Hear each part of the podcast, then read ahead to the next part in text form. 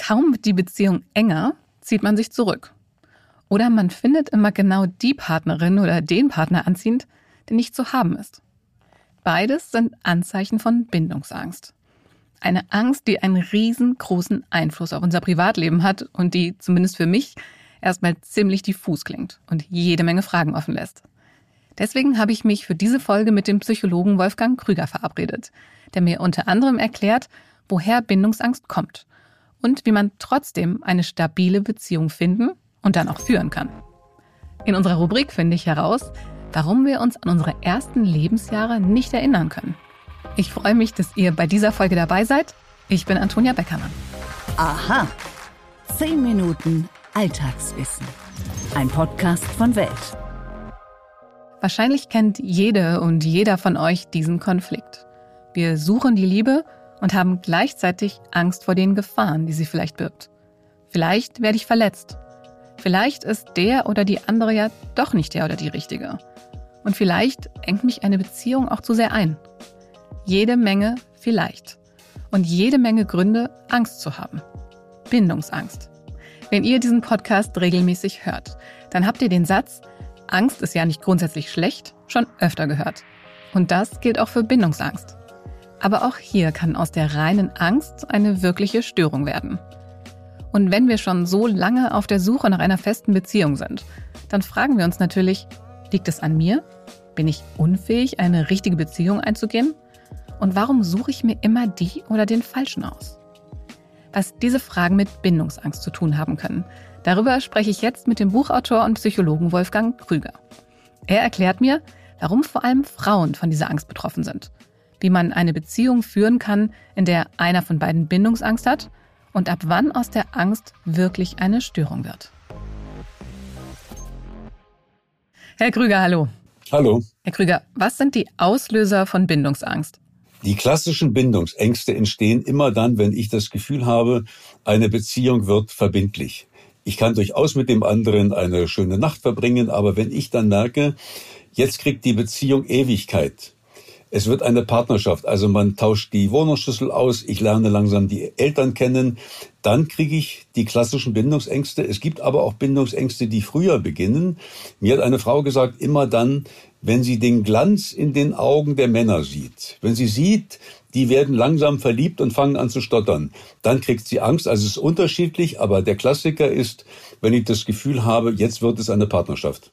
Es heißt ja, dass vor allem Frauen unter Bindungsängsten leiden. Ist das wirklich so? Und wenn ja, warum ist das so? Ja und nein. Es ist kompliziert. Frauen geben Gefühle und Ängste besser zu. Deshalb reden sie mehr darüber. Aber die klassischen Bindungsängste, das sind zunächst mal mit die Männer. Männer, die die klassischen Flüchter sind und die dann eher dann die Beziehung auflösen. Und bei den Frauen ist es häufig komplizierter. Nämlich sie haben zum einen eine große Sehnsucht nach Nähe und zum anderen eine Angst vor Nähe. Und das führt dazu, dass sie sich geschickterweise immer Partner suchen, man muss regelrecht sagen, aussuchen, die weit weg wohnen, die verheiratet sind und die selbst eine Bindungsstörung haben. Und an diesen Männern können sie sich dann quasi abarbeiten. Die Frauen haben also quasi eine Co-Problematik, die aber nach außen zunächst mal so aussieht, als ob sie keine Probleme damit haben. Wenn aber Frauen immer wieder erzählen, dass sie an die falschen Männer geraten, dann haben wir doch im Grunde langsam die Idee, ob dahinter nicht auch eine Bindungsproblematik stecken könnte. Aber wann wird denn jetzt aus einer Bindungsangst eine wirkliche Bindungsstörung? Man muss sagen, Bindungsängste haben wir eigentlich alle, weil wir natürlich merken, was auf uns zukommt, wenn wir zusammenziehen, wenn wir Kinder bekommen, wenn wir heiraten, dass man manchmal einen Schreck bekommt vor sehr viel Bindung. Das ist im Grunde normal. Bindungs, eine Bindungsstörung liegt vor, wenn die ganze Geschichte blockiert. Und das ist ein Klassiker, dass ich vorher durchaus ganz viele und romantische Gefühle habe und quasi wie über Nacht ist das alles im Grunde vorbei und ich habe das Gefühl, dass der andere fast ein anderer Mensch geworden ist und ich ziehe mich zurück. Dann sprechen wir von Bindungsängsten und wenn jemand im Alter zwischen 30 und 40 noch nie eine Beziehung hatte, die länger dauerte als ein Jahr, dann werden wir skeptisch. Wenn wir kurz noch bei den Bindungsängsten bleiben, was können denn beide Seiten in einer Beziehung tun, wenn jetzt die eine Seite die Bindungsangst hat? Na, zunächst einmal kann derjenige, der die Bindungsangst hat, gucken, das Tempo rauszunehmen. Das Problem ist, dass auch Bindungsängstliche durchaus eine große Sehnsucht haben nach Bindung und große Romantiker sind. Und dann kriegt das Ganze ein unendliches Tempo. Und dieses Tempo kann mich überfordern. Das heißt, das erste wäre, dass man sich etwas seltener sieht, dass man, dass der Bindungsängstliche guckt, auch mehr sein eigenes Leben wieder zu führen, eigene Lebensprojekte, eigene Freundschaften. Und er sollte gelegentlich innehalten und sich die Frage stellen, was passiert hier eigentlich? Weil man sich manchmal auch selber auf die Schliche kommt und merkt, dass hier eine gewisse Panik abläuft. Das kann der Bindungsängstliche tun. Und dann kann aber auch der Partner was tun, nämlich, dass er sich dann etwas zurückzieht. Und das ist natürlich schwierig, weil wenn jetzt der eine quasi Skepsis äußert, dann ist das Normale, dass ich als Partner hinterher keule und dann versuche, den zu gewinnen. Und wichtig ist aber bei Bindungsängsten, dass man den Betreffenden etwas in Ruhe lässt, dass man ihm die Chance gibt, dass er sich selber entscheidet, was eigentlich passiert. Und dann wird man erleben, dass nach mehreren Tagen sehr häufig bei einer leichten oder milderen Bindungsangst der Betreffende kommt. Und wenn es jetzt eben nicht nur eine Angst ist, sondern eine wirkliche Bindungsstörung, was kann man dann tun? Das ist eine tolle Frage und die ist gar nicht so leicht zu beantworten. Deshalb habe ich auch ein ganzes Buch darüber geschrieben. Es gibt aber den Klassiker. Und der Klassiker bedeutet, dass man vier Dinge tun sollte. Und das erste ist, dass ich über die eigene Kindheit nachdenke und mich einmal frage, welche Form von Bindung habe ich mitbekommen und hat man mir Ängste vermittelt? Also wenn die Bindung sehr unzuverlässig war, wenn die Eltern sich sehr in mein Leben eingemischt haben, dann gibt es klassische Gründe, dass ich aus der Kindheit heraus Ängste in die Gegenwart hineintrage. Das zweite ist die Frage, bin ich selbstbewusst genug? Ich brauche, um der Liebe gewachsen zu sein, möglichst ein sehr gutes, stabiles Selbstbewusstsein. Und es gibt entsprechende Übungen, die ich machen kann, um dieses Selbstbewusstsein äh, zu steigern. Das Dritte ist, ich muss lernen, immer wieder sehr überzeugt Nein zu sagen. Nein ist eines der wichtigsten Worte in der Liebe, weil, wenn ich das kann, dann passiert nichts, was ich nicht haben möchte. Und das reduziert meine Ängste vor einer Partnerschaft, weil ich immer in einer Partnerschaft Angst haben muss, dass da irgendetwas passiert, was mich kränkt, was mich verletzt, wo der Partner mich quasi überfordert. Und deshalb ist das Nein sagen so wichtig. Und man könnte sagen, man muss den inneren Teufel, die Teufelin in sich erkennen.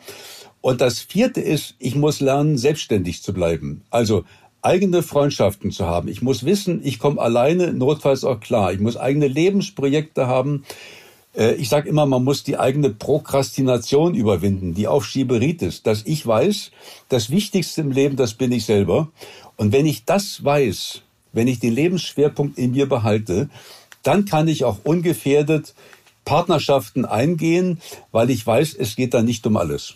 Jetzt haben Sie es gerade schon erwähnt. Jetzt eine konkrete Nachfrage, weil Sie gesagt haben, man kann Selbstbewusstsein üben. Mögen Sie uns zum Schluss noch irgendwie eine oder zwei Übungen sagen, wie wir unser Selbstbewusstsein trainieren können? Das Schwierige ist, wir alle haben meistens ein relativ geringes Selbstbewusstsein. Und ähm, wir haben immer Momente, wo uns eher auffällt, was wir nicht gut gemacht haben. Und es gibt zwei Möglichkeiten. Das eine ist, dass wir einmal alle guten Freunde und Freundinnen fragen und bitten, dass sie einmal aufschreiben, was sind die positiven Eigenschaften, die wir haben. Und wir werden dann sehr berührt sein, wenn man uns das schriftlich gibt. Dann müssen wir aber was Zweites machen, nämlich, dass wir dann nicht die Freunde und Freundinnen davon überzeugen, was mit ihnen, mit uns nichts los ist, dass wir die nicht von dem Negativen überzeugen, sondern man sollte ein Verfahren anwenden, was ich Kühe melken nenne, nämlich, dass man einfach nachfragt und sagt, sag mal, wie meint ihr das eigentlich, wenn ihr schreibt, ich bin so hilfsbereit und ich bin so großzügig ja, dass man das ein bisschen besser verinnerlichen kann. Und das Dritte ist aber, dass ich mich abends hinlege und neben meinem Bett einen Block habe und jeden Abend aufschreibe, was ich positiv gemacht habe. Weil wir meistens mit einem Gefühl zu Bett gehen, was an dem Tag defizitär war, was ich nicht geschafft habe, was ich besser machen müsste. Und wir müssten langsam den Kopf etwas wenden und auch uns der positiven Dinge, die wir ja auch hinkriegen, dass wir uns derer bewusst werden. Und wenn ich das 100 Tage lang mache, dann werde ich merken, wie langsam in mir so ein anderes Gefühl entsteht, dass ich auch die positiven Dinge sehe. Und das verstärkt sehr das Gefühl für mich selbst. Herr Krüger, ganz vielen Dank und danke auch natürlich für die konkreten Tipps jetzt nochmal am Ende. Danke Ihnen.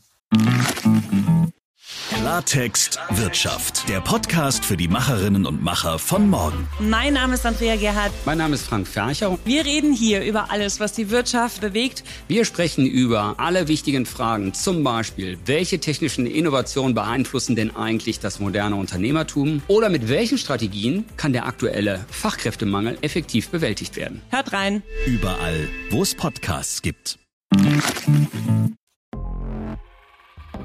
Stimmt das wirklich? Mythos oder Wahrheit? Die erste Wohnung, der Hochzeitstag, der erste Tag im neuen Job, der erste Kuss. Es gibt Dinge, an die wir uns wahrscheinlich immer erinnern werden.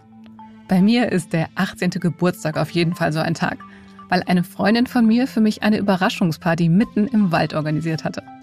Befreundet war ich mit ihr schon seit dem Kindergarten aber aus der Zeit erinnere ich mich an fast gar nichts. Woran liegt das? Wissenschaftler nennen das die infantile Amnesie. Aus unseren ersten zwei bis drei Lebensjahren haben wir keine Erinnerung mehr. Oft sind sie sogar bis ins Schulalter noch voller Lücken. Und das liegt nicht daran, dass Kinder grundsätzlich in dem Alter noch kein Gedächtnis haben. Sie erinnern sich grundsätzlich schon an ihr erstes Kuscheltier oder das erste Spielzeug. Sie vergessen es nur sehr schnell wieder. Und ungefähr im dritten Lebensjahr passieren bei den meisten die ersten Dinge, an die wir uns bis heute erinnern können. Es kann aber auch sein, dass ihr die ersten Erinnerungen erst aus eurem fünften Lebensjahr habt. Also, woran liegt es, dass wir aus unseren allerersten Lebensjahren nichts mehr wissen?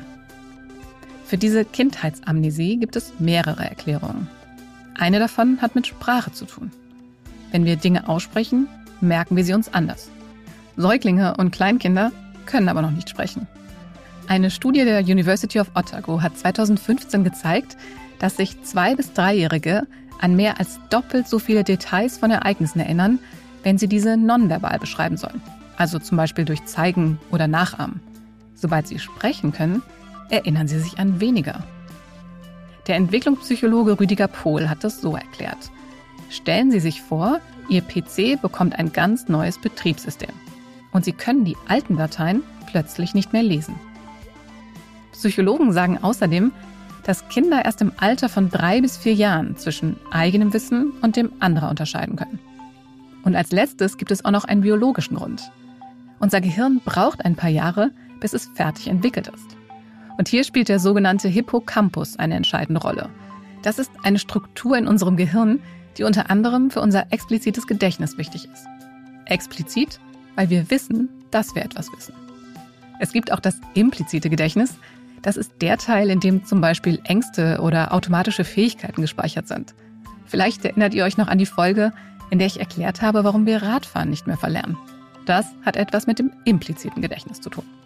Aber zurück zum expliziten Gedächtnis. Solange der Hippocampus noch nicht voll entwickelt ist, können wir Erinnerungen schlecht abspeichern. Sprache Unterscheidung zwischen eigenem Wissen und dem Wissen anderer und der noch nicht fertig ausgebildete Hippocampus. Das sind drei Dinge, die erklären, warum wir uns auf jeden Fall bis zu unserem dritten Lebensjahr an nichts wirklich erinnern können. Offen bleibt natürlich die Frage, warum bei einigen die frühesten Erinnerungen erst ab sechs oder sieben Jahren beginnen. Und tatsächlich kommen da die Eltern ins Spiel. Denn eine Studie hat gezeigt, dass die Kinder sich früher erinnern, deren Eltern mit ihnen häufig über das Erlebte gesprochen haben. Und das ganz unabhängig davon, wie gut die Kinder selbst schon sprechen konnten. Das Gedächtnis unserer Kinder können wir aber auch in späteren Jahren noch trainieren. Eine Möglichkeit ist, sich zum Beispiel beim Abendessen von den Kindern noch einmal ihren Tag erzählen zu lassen. Damit sind die zehn Minuten schon wieder zu Ende. Ich hoffe, ihr erinnert euch noch an den ersten Teil der Folge. Wenn ihr uns erzählen wollt, was eure allererste Erinnerung ist, dann schreibt uns gerne an wissen.welt.de. Wir sind gespannt. Und die Links zu einigen der Studien, die stelle ich euch wie immer in die Show Notes. Meinem Team und mir könnt ihr eine Freude machen, wenn ihr diesen Podcast abonniert und gerne auch auf Apple oder Spotify bewertet. Mein Name ist Antonia Beckermann und ich hoffe sehr, wir hören uns hier bald wieder.